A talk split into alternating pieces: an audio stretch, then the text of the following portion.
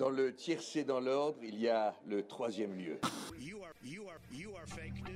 Pourquoi ça s'appelle le troisième lieu? Écoute, tu n'en sauras pas plus. Et ça le fait 2 Maintenant.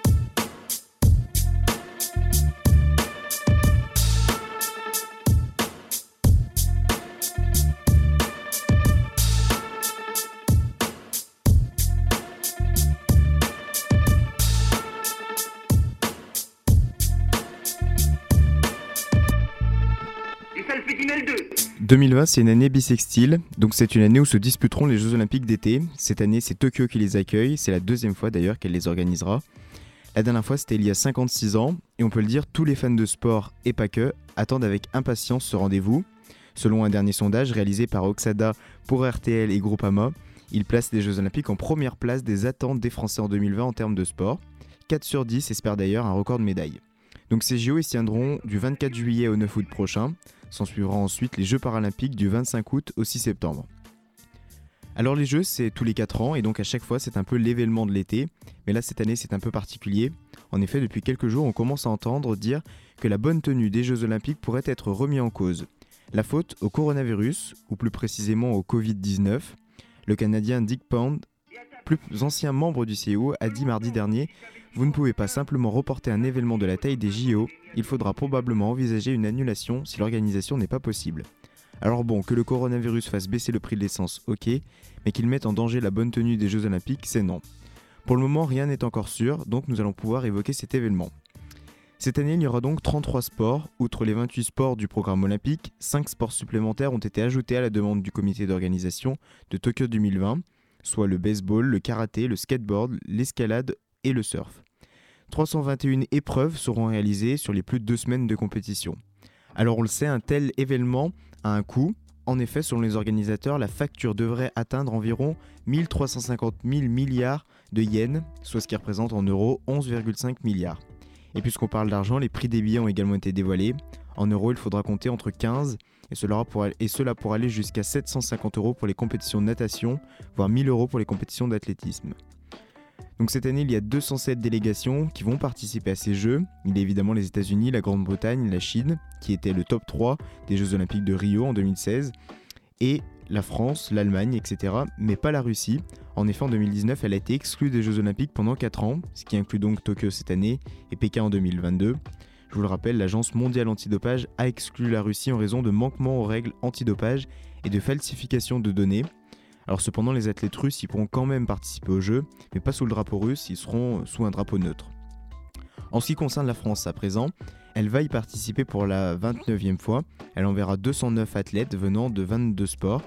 L'athlète qui portera le drapeau de la délégation française lors de la cérémonie d'ouverture n'est pas encore connu, mais beaucoup ont déjà fait savoir leur envie d'endosser le rôle. C'est par exemple le cas de Renaud Lavillenie, Florent Manoudou ou encore Mélanie Robert-Michon.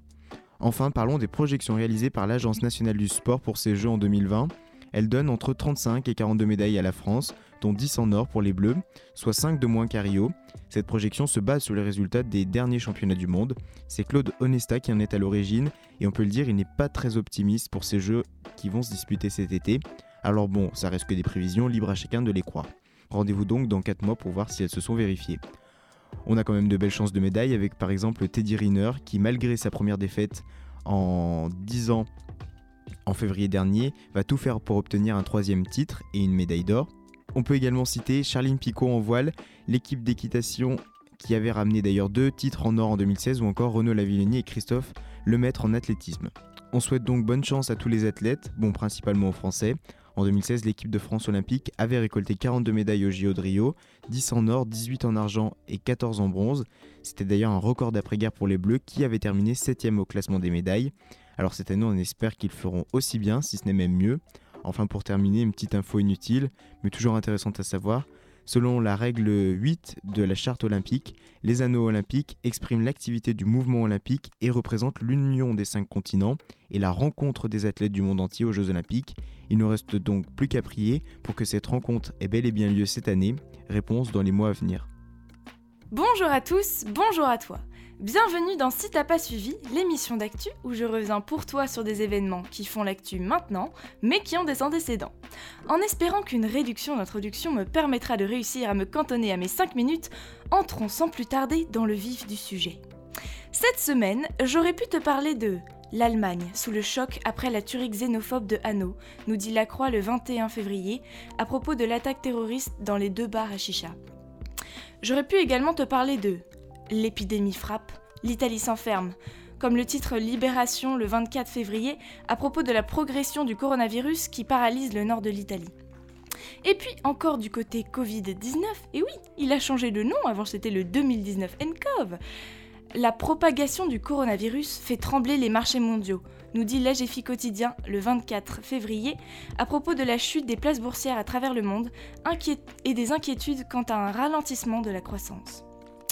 Toujours du côté des réjouissances, nous appelons le régime syrien et ses soutiens, notamment russes, à la cessation immédiate des hostilités, titre Le Monde du 27 février. Et en reprenant les mots de 14 ministres des Affaires étrangères des pays membres de l'Union européenne, qui appellent ainsi à la poursuite des négociations par la Russie pour une désescalade de la violence à Idlib et ainsi pour limiter la nouvelle catastrophe humanitaire qui se déroule dans le nord-ouest de la Syrie. Et pour rester dans le sanglant, mais un peu plus réconfortant, Écosse. Le Parlement vote la gratuité de certaines protections, périodiques, nous dit Le Monde du 26 février. Et encore côté apaisement, le 27 février, West France annonce que Roman Polanski renonce à assister à la cérémonie des Césars pour éviter un lynchage public.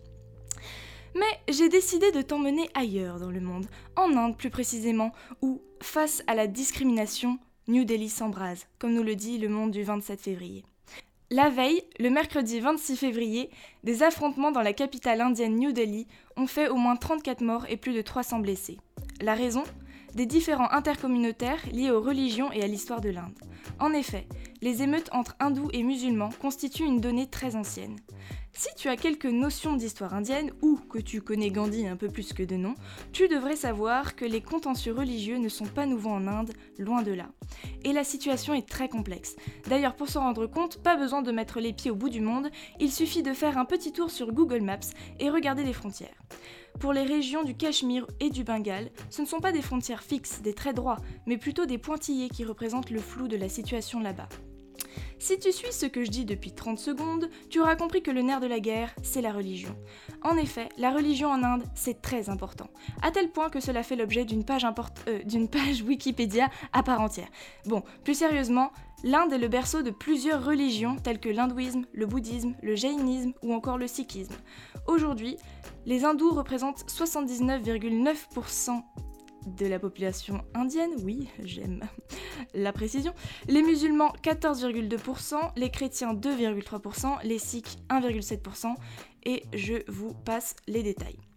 Or, les tensions ont été remises sur le devant de la scène en décembre 2019 quand le Premier ministre Narendra Modi a fait adopter une loi facilitant l'attribution de la citoyenneté indienne à des réfugiés, à condition qu'ils ne soient pas musulmans. Dans le pays à majorité hindoue, cette loi a cristallisé les craintes de la minorité musulmane. Et des manifestations, globalement pacifiques, ont éclaté dans le pays, manifestations les plus importantes depuis l'arrivée au pouvoir de Modi en 2014. Depuis le dimanche 23, des groupes d'hommes armés portant des drapeaux aux couleurs des nationalistes hindous ont pris d'assaut les quartiers de la capitale où vivent une majorité de musulmans. Et tout ça sous le regard passif, voire même parfois encourageant, de la police. Bon, pour détendre un peu l'atmosphère, voici une boutade de faible qualité. Si plus d'Indiens connaissaient le français, ils n'auraient sûrement pas élu ce maudit maudit. Bref. Pour mettre en contexte les événements actuels, voici quelques points historiques non exhaustifs. Au 8e siècle, l'islam est introduit en Inde. Dix siècles plus tard, soit au 18e siècle, une partie du sous-continent indien qui réunit euh, l'Inde, le Pakistan, le Bangladesh et la Birmanie, est progressivement annexée par la Compagnie britannique des Indes orientales, puis passe sous le contrôle de la couronne britannique au XIXe siècle. Les Britanniques appliquèrent alors à la lettre la phrase diviser pour mieux régner, et ce pendant presque deux siècles, utilisant à leur profit les tensions locales et divisions telles que les multiples langues, 24 sont officielles mais il en existe 234 qui sont recensées, et les religions sont au nombre de 8. Ils ont donc profité de ces tensions et divisions pour s'implanter durablement et asseoir leur domination. En 1906, création de la Ligue musulmane, parti politique pour la représentation des musulmans et l'amélioration de leurs conditions suite à la prise de conscience de leur minorité face aux hindous. Ils demandent alors un électorat séparé. À partir de 1920 commence la lutte pour l'indépendance, Gandhi se distingue et devient petit à petit un symbole national. En 1925, création du groupe nationaliste hindou RSS, Rachitriya Swayamsevka, je, je, parle pas indien, groupe extrémiste et paramilitaire qui diffuse une conception raciale du peuple indien et qui a pour vocation de supprimer le séparatisme musulman et de forger l'unité de la communauté hindoue. En 1947, date très importante, celle de l'indépendance de l'Inde, et peu de temps après, celle de la partition des Indes, c'est-à-dire la fondation du Pakistan indépendamment de l'Inde, suivant la théorie des deux nations, selon laquelle ce qui unit et fait la principale identité des musulmans du sous-continent indien est leur religion, plutôt que des caractéristiques ethniques ou encore leur langue. En 1948, Gandhi est assassiné par un nationaliste hindou, le tenant pour responsable de la partition de l'Inde et de l'affaiblissement des hindous face aux musulmans. En 1950, la constitution de l'Inde entre en vigueur. Elle déclare que l'Inde est une république souveraine, socialiste, laïque et démocratique. Les mots socialiste et laïque ne sont en réalité ajoutés que par le 42e amendement en 1976. Le mot laïque est ici très important car aucune religion n'est officialisée, laissant donc la possibilité d'une entente entre les différentes confessions. Entre 1947 et 1999, à quatre reprises la guerre éclate entre l'Inde et le Pakistan. En 47-48, en 65, en 71 et en 99. Ce sont les guerres indo-pakistanaises. En 1980, création du Bharatiya Janata Party, le BJP, parti de droite nationaliste hindou considéré comme l'aile politique du RSS. 2002, à la suite de l'incendie, le 27 février, d'un train ramenant des pèlerins hindous, des extrémistes musulmans sont accusés. 2000 musulmans seront ensuite massacrés dans l'état du. Pardon. Et c'est l'un des multiples événements révélateurs des tensions religieuses dans le pays. En 2014, élection de Narendra Modi, membre du Parti socialiste hindou, ce BJP. Et en 2019, victoire des nationalistes hindous au Parlement, Modi entame un deuxième mandat et cible régulièrement les musulmans, en révoquant leur statut d'autonomie de la région à majorité musulmane du Cachemire, en excluant 1,9 million de personnes du registre de la citoyenneté dont la majorité sont des musulmans, et j'en passe. Ainsi, comme le montrent les événements récents, les tensions entre l'Inde et le Pakistan, mais aussi entre, en Inde entre hindous et musulmans, sont toujours d'actualité et les anciennes querelles semblent loin d'être résolues. Affaire à suivre. Sur ce, maintenant que tu ne sais pas grand-chose, je t'invite à t'informer plus amplement et je te dis au revoir, bien cordialement. Le 24 février dernier, le jury rendait son verdict dans l'un des procès les plus importants de ces dernières années. Par le mouvement social que cette affaire a soulevé, par les changements qu'elle a engendrés, la fin des années 2010 a été marquée par l'affaire Weinstein. Le point de départ du mouvement MeToo ou Balance ton port, le point de départ de nombreuses accusations, mais surtout d'une dénonciation d'un comportement inacceptable. Les rumeurs sur le comportement de Weinstein apparaissent en 1998 après que Gwyneth Paltrow indique que Weinstein, je cite, peut vous obliger à faire un truc ou deux. Plusieurs autres personnes parlent, dans les années 2000 des promotions canapés que Weinstein met en place, et la première accusation contre lui vient en 2016 par la mannequin, par la mannequin italienne Ambra Gutierrez. Mais le procureur ne poursuit pas le, producteur par faute de preuves, contre l'avis de la police selon lesquelles les preuves étaient suffisantes. Nous sommes donc en octobre 2017 et 12 femmes d'Hollywood accusent Harvey Weinstein, l'un des plus gros producteurs mondiaux, d'agression sexuelle, de harcèlement et de viol. Suite à cela, de nombreuses autres femmes se joignent à elle et accusent Weinstein des, divers comportements déviants cités. Au total, deux ans et demi après, 93 femmes ont accusé Weinstein de harcèlement ou d'agression sexuelle, et parmi elles 14 de viol. Cette affaire a eu un retentissement énorme, et l'ampleur du mouvement de dénonciation qui s'ensuit le reflète. Le hashtag MeToo, lancé en 2007 par Tarana Burke, est repris par la sphère hollywoodienne et bientôt par le monde entier. Et les femmes dénoncent les, comportements inappropriés des hommes, et spécialement ceux en situation de pouvoir. Parmi la vague d'accusations, on retrouve Kevin Spacey, Tarek Ramadan, James Toback, un autre réalisateur, Bill Clinton, que tout le monde connaît pour avoir été un politicien américain, et Yannick Butet, que personne ne connaît pour avoir été un politicien suisse. L'Académie des Oscars exclut officiellement Weinstein le 14 octobre 2017, et sa propre entreprise l'avait viré une semaine avant. Deux procès sont actuellement en cours à New York et Los Angeles, et le, jury de New York a donc fini de délibérer et rendu son verdict le 24 février 2020. Mimi Aleyi et Jessica Maine poursuivaient Weinstein pour agression sexuelle au premier degré, ce qui englobe fellation, cunilingus et sexe anal, ainsi que viol avec violence au premier degré et viol contre personne incapable de se défendre au troisième degré. Mais le chef d'accusation le plus grave était soutenu par une troisième partie, Annabella Sciorra. Avec ces trois témoignages, le procureur accusait Weinstein d'avoir un comportement de prédateur et essayait de prouver des agressions en série, ce qui vaut la perpétuité aux États-Unis. Il a été reconnu coupable d'agression sexuelle et de viol, ce qui lui vaut jusqu'à 29 ans de prison, mais il a été inculpé sur l'agression en série. Le juge annoncera la condamnation le 11 mars prochain. Il est en attendant incarcéré à la prison de Rikers Island, et à titre purement personnel, j'espère qu'il va y rester un sacré moment. Cette décision a d'ailleurs été saluée par de nombreuses célébrités, et notamment des actrices, comme Rose McGowan, Rosie Perez et Rosanna euh, Arquette. Mais l'impact de ce procès va plus loin que la prison pour l'un des hommes les plus horribles des États-Unis. C'est un message envoyé aux hommes puissants du monde entier que la justice commence enfin à agir contre les agressions sexuelles.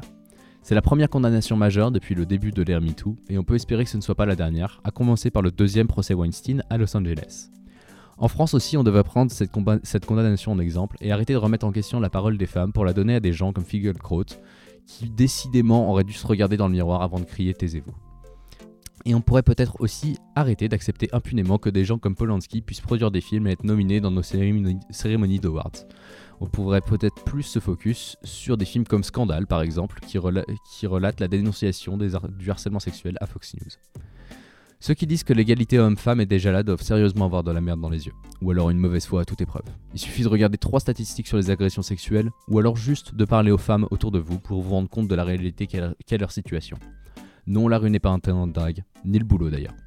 Non, tous les compliments ne font pas plaisir. Non, ce n'est pas un geste amical que de toucher les fesses d'une femme sans son consentement. Et je dis ça parce qu'il ne faut pas que la prise de conscience elle se fasse que pour les élites, parce que ces phénomènes se retrouvent partout dans toutes les couches de la société et affectent tout le monde. Vous connaissez tous quelqu'un qui, qui a subi une tentative de viol, et rien que ça, ça devrait révolter tout le monde. Bref, les mecs, on a tous du travail sur nous-mêmes à faire, donc faites-le vite et bonne semaine. Bonsoir à tous. Aujourd'hui, du coup, on se retrouve avec Lucas et Thaïs. Salut. Euh, qui vont nous parler des collages et euh, plus généralement du, des féminicides, parce que c'est une cause qui leur tient à cœur. Donc, euh, du coup, déjà, est-ce que vous pouvez rappeler pour les personnes qui connaissent pas, hein, parce que c'est possible, le système de collage, le concept? Alors, en fait, ça, ça vient de, de, Paris. Donc, c'est une, une féministe qui a euh, décidé de prendre des feuilles de journal et en marquer en gros dessus des, des grosses lettres pour euh, écrire des mots et les coller dans la rue. Donc, euh, des, du coup, ça s'appelle des collages féministes parce que les phrases et les mots sont des, contre les féminicides. Donc, par exemple, aimer différent de tuer. Mm. Et, et, ce concept a été repris un petit peu partout dans plein de villes. Donc, il y en a à Lyon, on peut en voir souvent des collages sur Lyon. Il y a des groupes qui se font pour aller coller le soir. Et du coup, voilà, ça a été repris un petit peu dans, toute la France, euh, ces collages féministes. C'est quelque chose totalement de bénévole euh. Ouais, ouais, ouais. C'est surtout aussi euh, hors la loi. Enfin, si on se fait prendre, on est dans la merde parce que c'est illégal en fait. Ouais, c'est illégal. Ce qui est dommage. c'est ouais, important, mm. mais voilà. Après, ça permet qu'on ait quand même une bonne visibilité. Et de base, c'était juste contre les féminicides. Et, et, après, du coup, sur Lyon et sur d'autres villes, ils ont décidé de, de reprendre mais euh, de, de, reprendre pour euh, toutes les causes féministes, donc les féminicides, euh, et, mais aussi le, sexisme. et ça peut s'étendre sur des causes, par exemple, je sais pas, l'environnement c'est bah, vraiment. Ça, ça, ça, a rien à voir. Ouais, ça, ça, reste quand même assez féministe. Ce sujet-là, il est. Enfin, genre, ça peut être important. Enfin, genre, si un jour il y a des collages sur l'environnement, ce serait cool, mais genre. Mm. après, genre, ça il y aurait plein de collages sur plein de sujets et du coup bah on c'est vrai ouais, vraiment le collage c'est quelque chose de là, le pour collage, les euh, que nous on connaît enfin genre qui est souvent vu et euh, souvent critiqué ou alors souvent approuvé bah il est surtout sur les enfin à la base des bases il était sur les féminicides. Mm. euh, parce qu'il faut savoir qu'en 2019 il y a quand même eu 149 femmes victimes de féminicide et que l'État n'en parle pas et, et que c'est un peu invisible et et du coup, il est parti d'un mouvement féministe, etc. Et maintenant, il, se, il, évolue en collage féministe et plus féminicide, même s'il euh, y a toujours des slogans pour euh, les féminicides, etc. Mais genre, euh, c'est aussi bah, pour aussi se réapproprier euh, l'espace public, etc. Et vous avez une structure ou euh, Alors il y a euh, Collage Féministe Lyon, du coup pour Lyon. Ils ont un groupe Facebook et euh, du coup euh, Page on- Insta, etc. ouais, ouais. un Insta et euh, on peut les contacter si vous voulez faire partie de la lutte. Tout ça, Il y, a aussi, super il y a- chouette. il y a aussi, il y a aussi plein de groupes partout pour plein de villes. Genre euh, chaque ville a, on va dire, Mhm. sa page Insta ou sa page, sa page Facebook, comme Paris, comme Lyon, enfin plein de grandes villes, même des petits lieux paumés. Parfois, on, on trouve euh, Mhm. des, des colleurs et colleuses. Et c'est vrai que c'est une bonne visibilité parce qu'on les voit de loin. Moi, je sais que euh, voilà, c'est quelque chose qui peut être impactant et justement qui peut euh, permettre aux gens de se rendre compte de ce qui se passe et euh, même de rentrer dans la cause.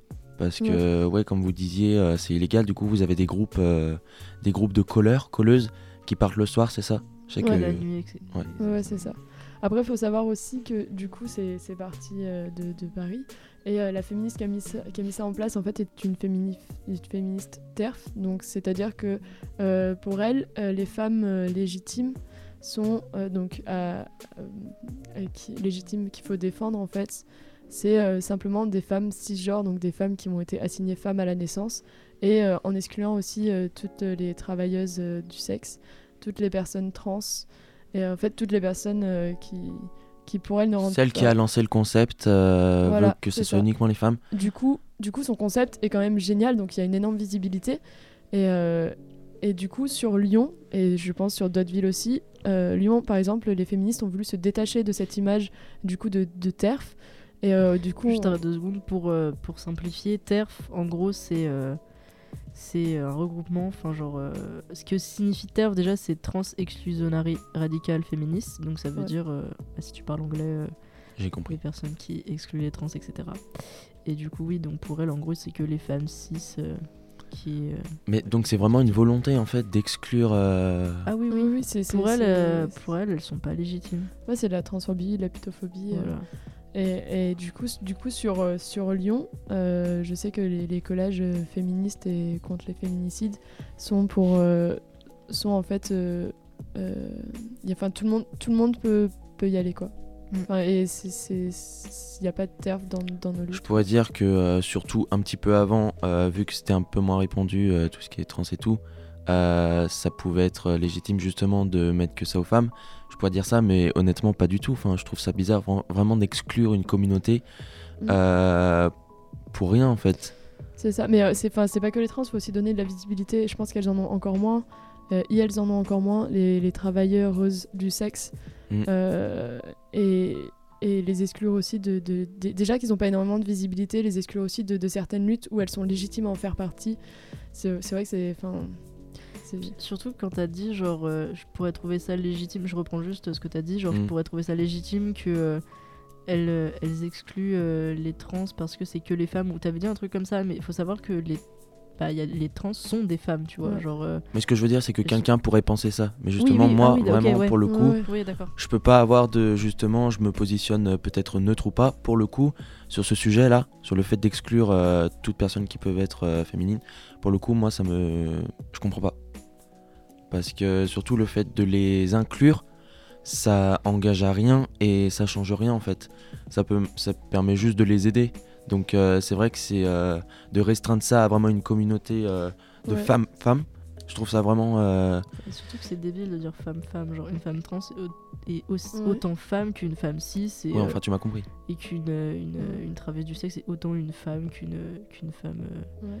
boulangère, je sais pas, genre qui travaille. enfin, genre- Ouais, après, je parlais surtout pour les femmes trans. Ces communautés-là ont autant de, de légitimité à faire partie de la cause que d'autres femmes et à se faire défendre que d'autres femmes parce que euh, que ce soit une travailleuse du sexe ou que ce soit une femme trans ou que ce soit juste une femme cisgenre qui a un mari et euh, qui, qui se fait tuer, en fait, toutes ces femmes-là, elles se font quand même tuer, elles se font quand même agresser et elles ont quand même ce statut de femme. Donc, dans tous les cas, il faut, descendre, faut défendre. Genre, Puis je sais que peut-être qu'il y a une réaction euh, de la force policière, euh, je la remets pas en cause, hein, mais peut-être qu'il y a une réaction des forces de l'ordre qui peut-être euh, peut pas être euh, celle voulue, notamment pour les violences et tout. Ah, mais clairement.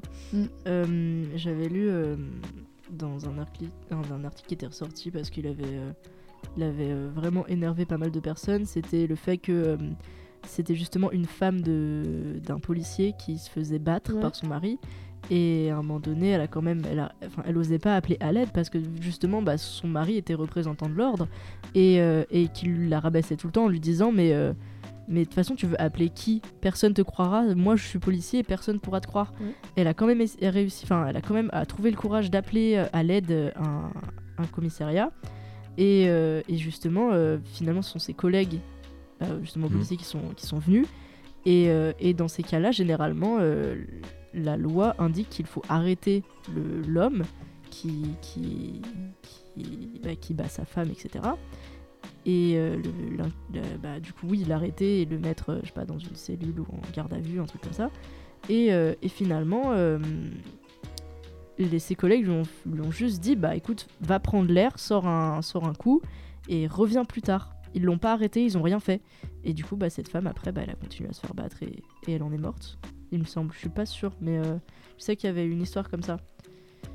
Dans, dans le cas où il y a plein de il y a plein d'exemples plein d'articles qui montrent que la, que la police ne réagit pas ou ne ré- réagit mal et du coup bah qu'il y a de plus en plus de victimes parce que c'est pas pris au sérieux parce que euh, C'est pas du tout pris au sérieux, ouais, je suis c'est d'accord. clairement pas pris au sérieux par euh, même par l'État genre euh, il a fallu qu'il y ait des collages pour que l'État mette en, mette en place un, un- juste un numéro de téléphone pour aider les femmes qui, je crois qu'il y avait une polémique comme quoi il était même pas disponible je crois le week-end ou un truc comme ça. Alors que genre on a besoin de plus de moyens. C'est pas avec un numéro de téléphone euh, pour euh, ces femmes battues euh, surtout pas disponible le week-end ou à partir de minuit je sais pas quoi qu'on va arrêter ça. Enfin, on a besoin de que ce soit pris au sérieux, qu'il y ait des conséquences, que qu'elle soit vraiment protégée parce que Mm. c'est pas normal. Puis malheureusement, on, on est obligé d'en venir à des bénévoles voilà, qui, qui vont créer ce système de collage. Mais heureusement que vous êtes là finalement. Heureusement que vous avez créé ça, que vous avez donné de la visibilité à ces problèmes, que pour le coup que les gens connaissent mais qui, qui prêtent pas attention. Donc euh, c'est vraiment dommage. Et franchement, euh, les collages, on les voit dans Lyon et tout. Euh, parfois même, on les voit voilà vandalisés, euh, ce que je comprends pas trop. Mais, mais c'est une très bonne chose. Surtout que ça s'é- ça s'étend de plus en plus et c'est pris au sérieux les collages. Ça pourrait pas, ça pourrait être quelque chose qui soit pas pris au sérieux, qui soit voilà, c'est des collages dans la rue, on s'en fout. Mais pour le coup, c'est pris au sérieux et c'est vachement bien ce que vous faites, en Mm. tout cas. Et puis euh, si, euh, si voilà, si vous pouvez euh, appeler encore plus de gens, le but voilà, c'est d'étendre tout ça et que au final, ça soit quelque chose pris au sérieux les violences euh, faites sur les femmes. Mm. Donc c'est vachement bien. Bon bah, je crois que ce sera tout pour nous. Merci, euh, merci Lucas, merci Thaïs d'être venu. Merci à toi. C'était super cool. J'espère que ça en a éclairé certains. Et puis, euh, on se dit à bientôt euh, pour une nouvelle chronique. Comme à la fin de chaque podcast, c'est l'heure du débat du troisième lieu et cette semaine, nous allons nous poser cette question et vous poser cette question. Pourquoi les jeunes regardent-ils moins la télévision? Avec moi devant le micro, on a Thomas. Bonjour Thomas. Bonjour, suis euh, Bonjour. Bonjour à toi. Nous avons euh, Sam, notre président adoré. Salut. Salut. Et nous avons également Kelvin, notre euh, trésorier. Carte Salut. bleue? Oui, carte bleue.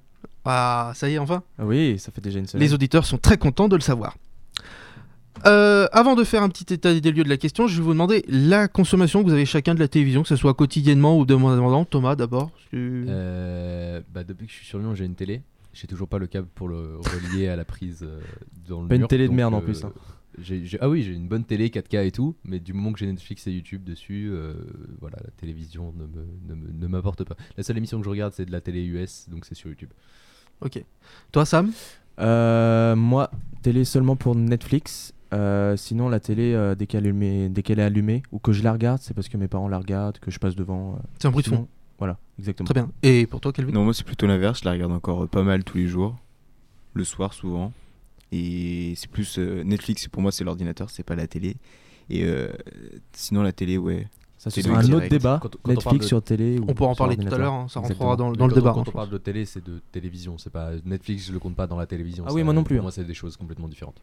On pourra comment dire qu'ils en font un petit peu tout à l'heure. On le dira. On, on en parlera. Bon, et ben moi je fais partie des 1% des étudiants qui passent au moins 6 heures par jour en moyenne devant la télé. Vous me regardez? Ouais, bon. Euh, regardez ce spécimen, euh, je pense que dans 15 ans je finis exposé dans un musée. Je suis jeune et j'adore la télévision. Qu'en est-il de la consommation des jeunes de la télévision? Je vais essayer de faire court sur ce sujet parce que je peux être assez bavard. Un Français moyen a 40,7 ans quand un téléspectateur moy- moyen en a 50,7. Un écart d'âge de 10 ans qui existait déjà en 2012 quand le téléspectateur avait 46 ans. La télé vieillit avec sa population. La même année, on se réjouissait d'un bond de 18 minutes d'écoute moyenne à 3h50 et plus de 30 minutes par rapport à 2002. Seulement aujourd'hui, ça se gâte. 3h46 en 2018, 3h40 en 2019 à cause d'une météo plus clémente. Mais ce sont les chiffres des plus de 50 ans qui permettent de garder ces chiffres. Dans le détail, les 15-49 ans passaient, presque 3 heures devant la télé contre 30 minutes de moins en 2019. Pire, il y a 10 ans, les 15-34 ans en passaient euh, 2h35 et aujourd'hui on est passé à 1h43, moins 13 minutes en un an. Dans les émissions qui rassemblent les plus jeunes, on a les talk shows, Touche pas mon poste et quotidien, qui ont en moyenne des téléspectateurs de 43 ans, et les téléréalités de W9 et TFX qui sont à 34 ans. Euh, la consommation linéaire fonctionne de moins en moins. On va regarder en replay, le, déni- le délinéarisé a explosé ces dernières années, ce qui explique un besoin d'une nouvelle comptabilisation des audiences par médiamétrie qui, dès cette année, pourrait augmenter les audiences de 15 à 40% selon les cibles. Contrairement aux États-Unis, les jeunes ne sont pas la cible prioritaire. Ici, on aime la femme responsable des achats de moins de 50 ans.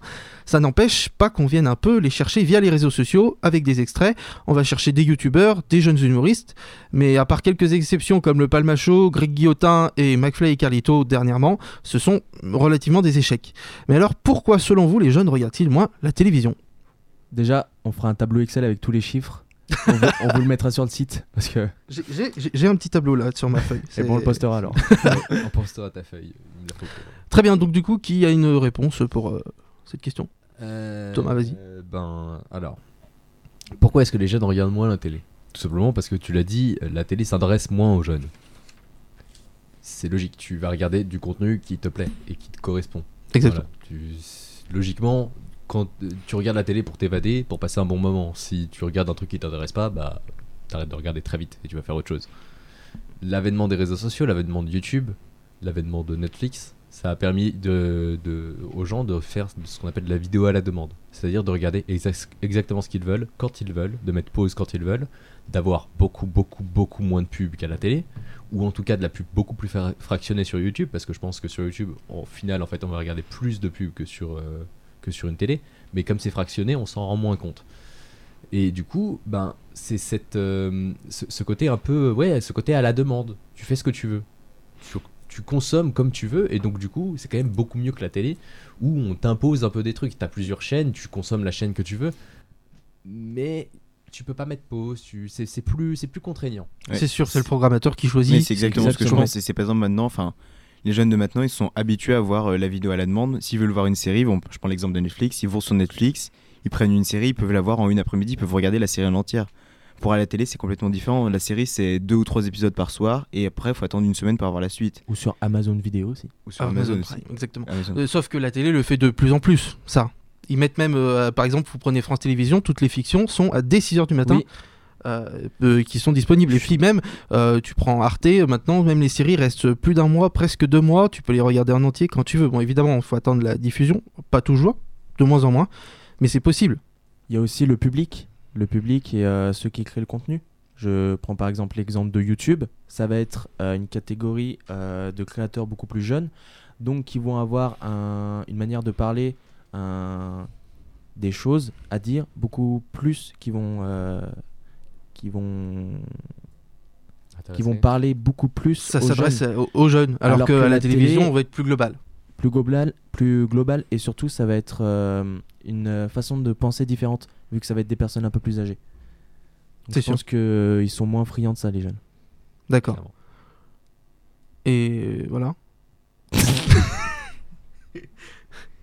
Ok, on va couper. euh, Oui, on va couper. je pense. Mais après, ouais, Je sais même plus ce qu'il a dit. Euh, oui, oui, comment on rebondit là, mais Ouais, il faut rebondir. Euh, oui, donc euh, on disait que moi je voulais également parler euh, donc quelques exemples. hein. Par exemple, Baron Noir également euh, de Canal+, la série. Et ils l'ont mis euh, dès le premier jour euh, en replay et elle a fait, elle a fait à peu près 600 000 téléspectateurs en moyenne et elle a fait presque 3 millions en tout avec ce qu'on appelle les replays. En fait, les, les- les gens, même Canal maintenant va se développer comme ça pour toujours rester Avec sur Canal. Par exemple, je prends Ouais. l'émission de McFly et Carlito, c'était il y a deux jours ou hier, Alors, deux on jours, va- je ça crois, date du coup, on a mardi. un podcast, mais mardi. Il y a beaucoup plus de gens qui vont la regarder en, en replay. Oui, c'est sûr, elle a fait euh, 700 000, 732 000 Voilà. téléspectateurs. Et on est sur Et, une forme de euh, demande aussi. Donc euh, c'est ce que tout le monde préfère et ça arrange tout le monde en fait. Ce- tout le monde a maintenant a pas le temps de regarder la télé qui diffuse ses programmes à une heure précise. Bien sûr, on a le retour en arrière sur la télé, on peut mettre pause et tout sur des programmes en direct, mais c'est moins évident. Et puis on a développé aussi euh, toutes les vidéos sur les réseaux sociaux, très fragmentées. Euh, J'ai lu une interview qui disait euh, de quelqu'un qui que maintenant monter une émission plus par séquences qui vont buzzer que de séquences qui, Je qui prends- pour faire un- une entité. Exactement, c'est beaucoup plus simple de regarder par exemple, je prends le cas de Netflix, ça va être, je prends pour un cas personnel, je préfère regarder une série où ce sont des petits épisodes de 20 minutes que par exemple des épisodes de 1h, 1h10. Alors après, je pense que la- ce à quoi Cédric faisait référence, c'est plus euh, quand tu vas sur Twitter et que tu vas sur le compte de TPMP par- exemple, Ah ouais. où tous les posts sont des extraits de une minute de l'émission qui sont faits pour faire le buzz en fait, avec un, un- Ils prennent le meilleur moment. caption en, en, en majuscule, euh, regardez ce qui s'est passé dans l'émission, haha, c'est trop marrant. Et voilà, c'est fait pour créer du buzz en fait, tout simplement. Et le problème, c'est que on a des, voilà, on a des programmes qui sont là pour faire du buzz et pas pour faire de la qualité. Euh, Enfin, en tout cas, à mon sens. Après, euh, voilà, Surtout TPMP. TPP, oui, c'est clairement c'est une machine à buzz. Mm. Il y a des gens, il y a des gens que ça divertit et tant mieux. Si euh, si euh, voilà, si tu aimes TPMP, bah tant mieux pour toi. euh. Oui, tant mieux. Je Bon, ne les bon. comprendrai jamais perso, mais voilà, moi je, mieux. je comprends pas l'attrait de cette émission à titre personnel, mais encore une fois, je peux pas me, me permettre de juger parce que c'est quand même une grande part de, de, de, la France. Quoi, Si ça continue, c'est que ça plaît et c'est qu'il y a bien raison. Donc, Exactement. Je suis d'accord. Après, moi, ce que je peux déplorer, c'est le, le, le, ouais, le, un, un manque de d'émissions de qualité. Alors, j'ai eu, un- j'ai, un- j'ai, eu un espoir depuis le début de l'année là, qui est, qui est Click, qui sont revenus euh, sur Canal Mhm. et qui essayent de faire des programmes de qualité. euh, Sauf que ça ne marche pas du tout. Sauf que ça ne marche, Pas. ça marche très peu parce qu'il y a très peu d'audience d'audience derrière. Bah, Moi, parce qu'il y euh, a- c'est une Il y a case qui Il y a est- une est- concurrence. Enfin, à 20h, c'est là où il y a le plus de gens. Et... Voilà, ils ont une grosse. Oui, puis c'est une place, c'est une grosse case qui a été désertée pendant des années, hein, depuis euh, la fin du Grand Journal, etc. ils, essaient, ils essaient de faire des interviews intelligentes, ils essaient de faire des. Voilà, il y a des, des- des chroniques int- intelligentes. Moi, je, bah, moi qui suis quand même pas mal à la politique, il y a la chronique de Clément Viktorovitch euh, qui fait de l'analyse de rhétorique, par exemple. Bon, Et Qui cartonne sur les réseaux sociaux. qui cartonnent sur les réseaux sociaux parce que c'est elles sont toutes publiées sur YouTube et que du coup ben moi je les regarde mais sur YouTube je les regarde jamais euh, en direct parce que bah, j'ai pas la télé Et toi, Mm. Cédric, qui Euh, regarde en moyenne 6 heures la télé par, euh, par jour, qu'est-ce que tu regardes sur euh, la Mais télé? tout, tout, tout, c'est une folie. C'est Ils Moi, je- toutes les moi- 5 minutes les chaînes pour tout voir. surtout que vu que j'ai 4 heures de cours par semaine, oui, hein, ça. je salue hein, Voilà. les gens, bonjour tout le monde, j'ai 4 heures de cours par semaine, je vous emmerde. c'est la troisième fois de la journée qu'il en parle Ouais, ouais, c'est c'est- c'est bien. c'est ouais, ouais, ouais, je suis content. fier d'être un branleur Ouais, bah, c'est c'est fou, hein, je ne fais rien. En deuxième position, il y a moi qui suis en art, hein, on se rejoint. Mais du coup, tu Oui. regardes vraiment de tout Ce que tu Ah mais je regarde de tout, hein. moi je peux commencer à midi et je regarde Nagui, euh, le soir, bon bah de toute façon tu mets France 2, tu tombes sur Nagui. Donc Ah. euh, en général, N'oubliez pas les paroles le soir, on connaît. hein. voilà, tout, mais tout, tout, tout, c'est de la folie. Alors moi personnellement, si je regarde la télé, ça va être euh, pour, euh, ça va paraître triste ce que je vais dire, mais pour passer un moment en famille, disons. Hmm. C'est euh, vu que c'est mes parents Bah, qui la ça- regardent. Ça, ça reste ce qui était le, le- le rôle un peu de la L'origine de la télévision télé, hein, bah à l'époque, oui, hein, c'était voilà. rassembler les Et familles. du coup, hein. bah pour moi, c'est encore le cas. Euh, pour moi, voilà, c'est pour être euh, avec ma famille, mais sinon, quand je regarde à titre personnel, euh, tout seul la télé, ça va être au final euh, juste l'objet de la télé, mais ça va être Netflix ou euh, YouTube et tout sur la télé. Et ce qui est dommage. Après, ça dépend euh, de chaque personne, ça. Enfin, moi, quand euh, toi, t'es chez tes parents encore. Ouais. Moi, je suis à Lyon quand je suis tout seul. Bah, c'est moi qui regarde la télé tout seul et je la regarde parce qu'il y a un programme qui m'intéresse. Moi, je pense que si j'étais tout seul dans mon appart, euh, je pense que je regarderais peut-être les actualités, mais je serais plus amené à peut-être oui, si un un jour, euh, si j'ai, je regarderais les programmes et ce qui peut passer, mais sinon, je serais plus sur Netflix ou, euh, ou d'autres plateformes de streaming. bah moi justement étant tout seul à Lyon je sais que la télé je la regarde jamais quoi les- Même si tu avais le câble. Même si j'avais. Oui, voilà, parce qu'en soi, je peux aller acheter un câble, ça me coûte euh, 10 euros. hein. Ouais. Et euh, je, je, je l'ai pas fait, et pourtant, ça fait depuis le début de l'année que je suis à Lyon. c'est que tu t'en passes très bien. Voilà, parce que je m'en passe très bien, et que dans tous les cas, j'ai pas d'attrait pour la télé. Moi, même euh, quand je rentre chez mes parents, voilà, mon père et mon petit frère, par exemple, ils regardent Colanta. Bon. Il y a une époque où je regardais Colanta. Quand j'étais petit, aussi. je regardais Colanta tous les vendredis. euh, Je tannais mes parents pour pouvoir rester jusqu'à la fin, etc. Et ben on est Euh, pareil. Mais là, ça fait quoi? 3-4 ans, moi perso, que. Bah voilà, la dernière fois que j'ai que j'ai essayé de regarder, bah, c'était vendredi dernier. Bah exactement. J'ai cringe devant la télé quoi. Bah, moi, c'était parce que- c'était ri- c'était ridicule en fait. Et j'ai pas, oui voilà, je suis- je suis je suis parti, je suis allé regarder autre chose. Alors regarde, Colanta, que- ça fait depuis quand? Ça fait depuis les années 2000 que ça dure. Euh, ça fait maintenant 20 ans, ou peut-être euh, un petit peu moins? Plus. Euh, Même un plus, peu hein. plus, il me semble que c'est 98 ou 99. Ouais, 98, c'était euh, voilà, ça fait quoi 22 ans que ça dure 22 ans. ouais. Si ça fait 22 ans que ça dure, c'est que ça marche. Et par exemple, voilà, vendredi dernier aussi, j'ai regardé euh, un petit bout, c'est parce que il y avait mes parents et qu'on discutait et tout. Mais sinon, je serais pas allé regarder euh, je serais pas allé regarder de moi-même. Avant, j'adorais. Maintenant, il y a du contenu qui peut plus me divertir. Donc c'est vrai que parce que aussi quand t'es plus petit, t'as pas forcément peut-être le choix. T'as pas euh, accès à Netflix. Après c'est en train de se développer hein, pour les plus jeunes, mais t'as pas accès à Netflix, t'as pas accès à YouTube et tout. C'est assez restrictif avant l'âge de 12 ans. Donc euh, je sais ouais. Euh, YouTube avant l'âge de 12 ans. Oui, oui, Tous les gosses sont- Plus sont- maintenant, enfin, ouais. YouTube, hein. Quand nous on avait 12 ans, c'était le début de YouTube. Enfin, Alors si tu en passes, 2004, alors je sais que 2005. mon frère, euh, je l'ai, je l'ai niqué parce que justement, euh, je lui ai mis le truc euh, Google Family et tout, ce qui fait que bah, il regardait Choupi sur YouTube euh, quand je lui ai installé, alors qu'avant il regardait su- ses YouTubeurs et tout. euh. Ouais, moi non plus, il regarde Mais plus, il regarde pas Choupi sur euh, Euh, YouTube. non, bah en fait il avait pas, il avait pas le choix. Du coup, des fois dans sa chambre j'entendais Choupi ou Oui Oui, c'est parce qu'il avait pas le choix. hein. Mais sinon il serait pas allé regarder la télé. Mais euh, oui, avant l'âge de 12 ans, c'est restrictif. Donc euh, pour euh, les plus jeunes, euh, et encore avant, c'était encore plus vieux. hein. Avant, ça... moi je sais que YouTube, à l'âge de 12 ans, c'était au pire pour les musiques, mais il n'y avait pas tout cet essor de YouTubeurs et mais tout. justement, du coup, quand nous on était plus jeunes, enfin, du coup, toi t'es plus vieux que nous. Donc quand t'étais Je- jeune, la principale activité pour avoir euh, des films ou des séries, c'était la télé. Oui, T'avais mais pas euh, voilà. Netflix, t'avais pas YouTube, donc t'étais obligé de regarder. C'est pour ça que maintenant t'es habitué à regarder la télé et que tu continues à la regarder 6 heures par jour. Moi, je suis habitué à regarder la télé aussi quand j'étais petit. Du coup, maintenant, je regarde Netflix, je regarde YouTube, mais je regarde encore beaucoup la télé. Et toi, t'es peut-être habitué à Alors regarder. moi, euh, non, je regarde justement, je regardais tout le temps la télé parce que pareil, j'avais un, un bon ordi dans ma chambre en plus. Oui, mais après, tu t'es Et- habitué à regarder YouTube. À un moment, t'es tombé dans, You- enfin, tombé dans YouTube. T'as regardé Je suis YouTube. tombé dedans. ouais, T'as euh, vu que tu pouvais regarder ce que tu voulais quand tu voulais euh, avec moins de pubs. Enfin, ça, ça Ouais, reste c'est à voir. ça. Et puis Et après, euh, t'avais eu du mal à retourner vers la télé. Voilà, puisque bien sûr, bah, il y a tous les points positifs. Il y a le côté euh, accessible, il y a le côté où tu peux choisir ce que tu veux, où tu peux revenir en arrière. Et puis voilà, il y a l'essor des youtubeurs qui, euh, pour la plupart, vont être très jeunes, qui vont plus s'identifier, on va plus s'identifier à eux. Donc euh, c'est sûr qu'on va moins aller vers des euh, darons de 40, 50 ans à la télé, même si ça reste du très bon contenu. Hein, euh, je vais pas dire le Ça contraire. dépend. Oui, ça dépend. Il y a de tout. C'est sûr. dépend. Il y a de tout. Mais Mais du coup, pour en Ouais. revenir par contre euh, au débat, pourquoi, ils enfin, pourquoi les jeunes regardent moins la télé bah Maintenant, ils vont encore moins la regarder parce que dès qu'ils ont 5-6 ans, je connais des gens qui sont déjà sur YouTube et qui regardent des vidéos. Du coup, quand ils vont regarder les vidéos sur YouTube, ils vont pas regarder la télé. Donc les jeunes vont moins regarder la télé maintenant, c'est certain. après, Après, c'est un, autre, un autre système maintenant. euh, Avec euh, la... Si euh, la France arrive à se mettre autour d'une d'une plateforme qui va réussir à bien intégrer tous les différents replays et Comme que ça Salto. pour- Alors, je... alors, alors Salto, faut pas le lancer dessus parce que moi je pense que c'est une connerie sans nom et qu'il ferait mieux de se ranger derrière MyCanal qui est déjà très très bien fait. Où il y a déjà tous les contenus euh, de Canal.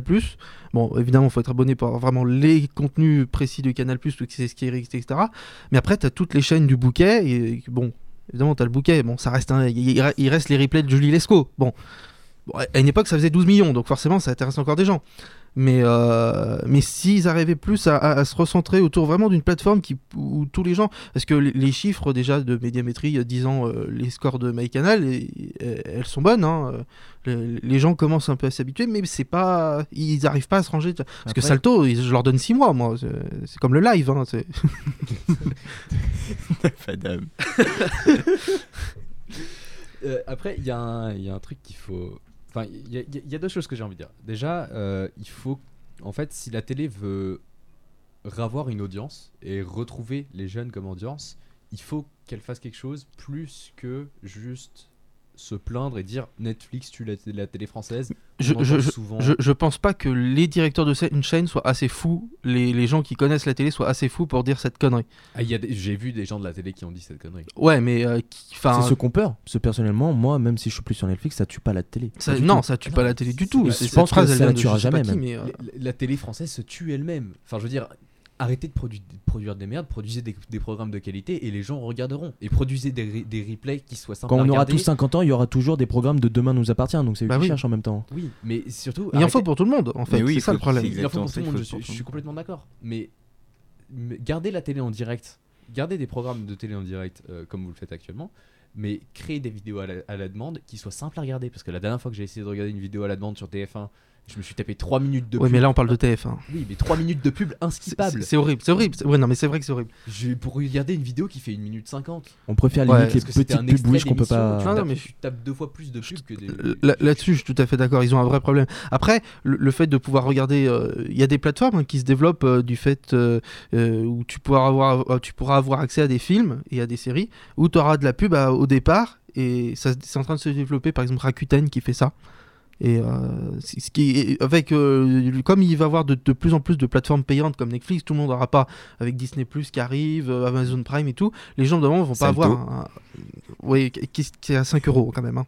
ou Ouf. de 2 à 5 je crois. C'est c'est horrible. hein. Mais moi- pour moi, oui, se positionner sur une plateforme de replay gratuite, en Oui, plus, oui, de- parce qu'elle est gratuite, des ouais. programmes en direct, c'est le, le- la meilleure chose à faire. Parce que justement, les gens vont déjà multiplier les abonnements, donc rajouter un abonnement dans le lot, ça sert à rien. Et ça coûtera limite moins cher que les, tous les bouquets que certaines personnes ont euh, et tout. Hein. Oui, parce qu'il faut aussi prendre un truc. Il y a un truc a- dont on n'a pas parlé, c'est les gens qui regardent du sport à la télé. Parce que c'est une Ça coûte grosse, très cher aussi. C'est le- c'est c'est une la- grosse ouais. part de ceux qui regardent la télé et ça coûte très très cher. Et ça, c'est, je pense, c'est euh, le sport, c'est euh, Beansport et tout. euh, avec tous les abonnements, c'est ce qui va, euh, c'est ce qui arrive à tenir la télé encore là. Ça en fait partie Oui, mais en tout c'est cas. aussi ce qui va, c'est aussi ce qui va, ce qui va couler. hein. Parce que regarde, le- Ce qui va couler. Mais Beansport, il porte pas encore la télé, c'est pas que Beansport qui porte Ouais, la télé. loin de là. hein. Ah non non, pas Très du tout. loin hein. là même. Même au niveau Très des jeunes, hein, par exemple. Mais il y en a Euh, qui ont la télé juste pour le sport. Oui, non, mais ça c'est sûr. Je, je te crois. Il y en a qui font dans les bars aussi juste pour ça, hein, qui regardent la télé. C'est c'est pour ça qu'on veut comptabiliser l'audience de ça aussi maintenant, hein, parce que ce qui c'est pas encore le cas, mais on, on- on va commencer à le faire. Mais euh, C'est- Ça serait logique. Mais oui, mais les, les jeunes ne sont ne, se- ne, ne désespèrent pas de la télévision. Ce serait euh, logique, mais ça veut dire qu'il y a non, toujours ils regardent euh, juste moins de programmes, ils regardent des programmes ciblés. Enfin, Euh, bah, par exemple, mercredi dernier, donc hier, euh, vous prenez Top Chef, Top Chef ça a fait 2 millions sur les jeunes. Alors que l'émission était, était à 3 millions. Sur les moins de 50 ans, ça a fait. Bon, moins de 50 ans. donc ça, c'est une on- si on émission oui, qui est comme ciblée sur les C'est jeunes. cibler les jeunes, voilà, Comme exactement. Pour The tous les étudiants qui essayent de cuisiner, hein, parce que faire des pâtes, euh, je pense que ça doit les saouler. hein. Je pense que c'est aussi pour ça. hein. Oui, Bah, ouais, je sais ouais, pas, mais enfin, je je, regarde- pense que les gens dans Top Chef ils font pas des pâtes, hein, Oui. euh, ils font un peu mieux. hein. Hier il y avait euh, des Et betteraves J'ai jamais regardé l'émission, mais je pense pas que ce soit pour les jeunes qui veulent cuisiner. Il Ah est ouais, fond sur tu- Top tu Chef. Toutes les saisons, il connaît par cœur. lui. Non, non, Top Chef, non, pas trop. ouais, je regarde un peu comme ça. Euh, du coup, on va peut-être conclure. Qu'est-ce que vous voudriez pour conclure, Bah, Thomas par coup, exemple Moi, je voulais juste euh, parler. Alors, c'est une élue euh, LREM. je sais plus qui, qui c'est. Je sais plus euh, comment comment Oui. elle s'appelle. Mais qui a dit que et encore, je sais pas si sa stat est vraie parce qu'elle me paraît un peu un peu exagérée. Qui a dit que 90% des, des contenus regardés sur Internet venaient de la télé. Et donc, du coup, ma, ma conclusion, ce serait que les jeunes, ils regardent encore la télé, mais ils la regardent de manière différente. Ils la regardent sur Internet, ils regardent des replays, ils regardent des extraits sur Twitter, ils regardent Ouais. tout ce genre de choses. Euh, et que voilà, c'est une transformation, il faut que la télé l'accepte, qu'ils acceptent que, bah oui, les- le, le buzz, les extraits sur, euh, sur les réseaux sociaux et les rediffusions, que ce soit sur YouTube ou sur des plateformes autres, euh, c'est le futur en fait, c'est ce, que, c'est ce que le public demande, parce que c'est ce dont le public a Ils- besoin. ils ont, euh, ils ont mis du temps, mais là, ils, ils commencent un peu. Vous, on prend France TV, France TV, euh, France Télé, et ils ont France TV slash où ils ont fait plein de séries qui, que les jeunes adorent. hein, sur les réseaux sociaux, c'est de la folie. Euh, ou même, euh, ils, même, ils ont acheté des séries hein, comme France 4 et France O vont disparaître. Par exemple, on prend Doctor Who qui, qui est en fait euh, depuis ce matin sur les, les plateformes de, de France Télé. Et qui Qui vont, sont ils vont- ciblés ils sur vont- les jeunes. Voilà. J'ai vu qu'il y en avait deux ou trois qui sont Okado, Capi. Ah, Oko, Oko, un truc comme ça. C'est pour les enfants, ça, par Ouais. contre. Où il y a Bah, toujours pas sorcier, ils ont refait des. Voilà. Pour des diffusions après en linéaire, mais peu. Euh, voilà. Et après, 90%, c'est vrai que ça fait beaucoup Non, quand même. hein. trop. Je pense pense qu'ils ont-. Je pense qu'elles disent clairement de la merde, mais. euh, Alors, je pense que c'est quand vrai. Je pense Oui, que enfin, mais vrai, quand mais pas même- les 90%. Je pense qu'elle a pimpé le chiffre, mais par contre, sur sa théorie et tout, c'est vrai. Ah oui, oui, clairement. Il y a quand même quelqu'un qui a dit qu'il fallait créer une chaîne des territoires. hein. Ça s'appelle France 3, hein, pour lui dire. Euh, euh, Oui, donc Sam, vas-y pour conclure. Bah pour conclure, moi je pense que euh, la télé va pas mourir, la télé va simplement se transformer parce que Elle forcément voilà euh, les jeunes d'aujourd'hui seront les vieux de demain, donc forcément elle va se c'est beau. hein. Après, qui dit que les jeunes ne vont pas aussi euh, vieillir et se mettre à regarder Top Chef tous les soirs ou euh, Ouais, après Voilà, voilà, hein, mais après s'ils grandissent avec un programme différent, forcément quand ils seront plus vieux, ce sera des programmes différents. Mais ce que je veux dire c'est que même la télé aujourd'hui avec le système de replay et tout, par exemple quand il y a une série qui passe, je sais pas sur TF1, euh, la plupart du temps ça va être sur en replay. Donc ça va être aussi de la demande. Donc la télé est en train de se transformer, elle meurt pas, mais elle, se... elle est en train de se transformer. Après, oui. En, comme euh, de façon euh, Netflix ou. euh, Le, le vrai problème, c'est que ça, ça reste pas assez longtemps, pour moi. Une fois que la série est finie, maintenant, bon, ils laissent tous les épisodes, mais ils la laissent une semaine, c'est pas assez. Ils, ont des contenus et après ils les revendent à Netflix quand ils font le bazar de la charité et qu'ils revendent ça à Netflix. euh, Et c'est le problème, voilà. c'est un peu un con. épisode, t'as un- 30 jours pour le regarder, t'as 20 Même pas. jours, euh, 30 Même jours pas, pour le regarder. pas, même 7 pas, ou t'as 14 sept jours maximum. hein. Ah, C'est ça en train un 14 jours, petit il peu de changer, mais euh, franchement, c'est pas assez. Et ce sera le mot de la fin. Moi aussi, Ouais, enfin, donc, pareil, oui, je suis juste d'accord avec euh, Thomas. euh, J'ai rien à dire, c'est pareil. Tout le monde est d'accord sur à peu près la même conclusion, hein, que c'est juste une transformation et puis que hein, personne va mourir, tout le monde va rester dans son coin. Les loisirs ch- euh, changent, les jeunes, euh, eh ben, ils, ils ont d'autres loisirs au peut-être fil qu'on de aura la une vie, fusion. donc forcément. Peut-être qu'on aura une fusion. Une fusion avec. Bah, entre euh, justement euh, peut-être YouTube, peut-être la télé.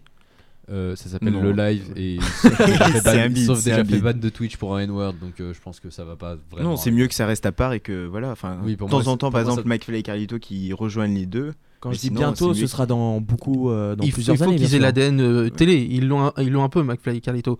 Prenez euh, comme le Palmacho aussi. Et à quand ils ont fait et à 4 l'inverse, quand ils viennent sur Twitch, il faut qu'ils aient la dead Twitch. Quand Voilà, exactement. En fait, il faut avoir le, le, le, contenu de, son contenant, quoi. Bref, on va s'arrêter là parce que sinon je sens que ce débat va faire 15 minutes de plus. Non, ça va, on est à 23 minutes. Eh bien, merci de nous avoir écoutés sur le troisième lieu. Euh, à bientôt. À bientôt. À bientôt. À On se retrouve la semaine prochaine.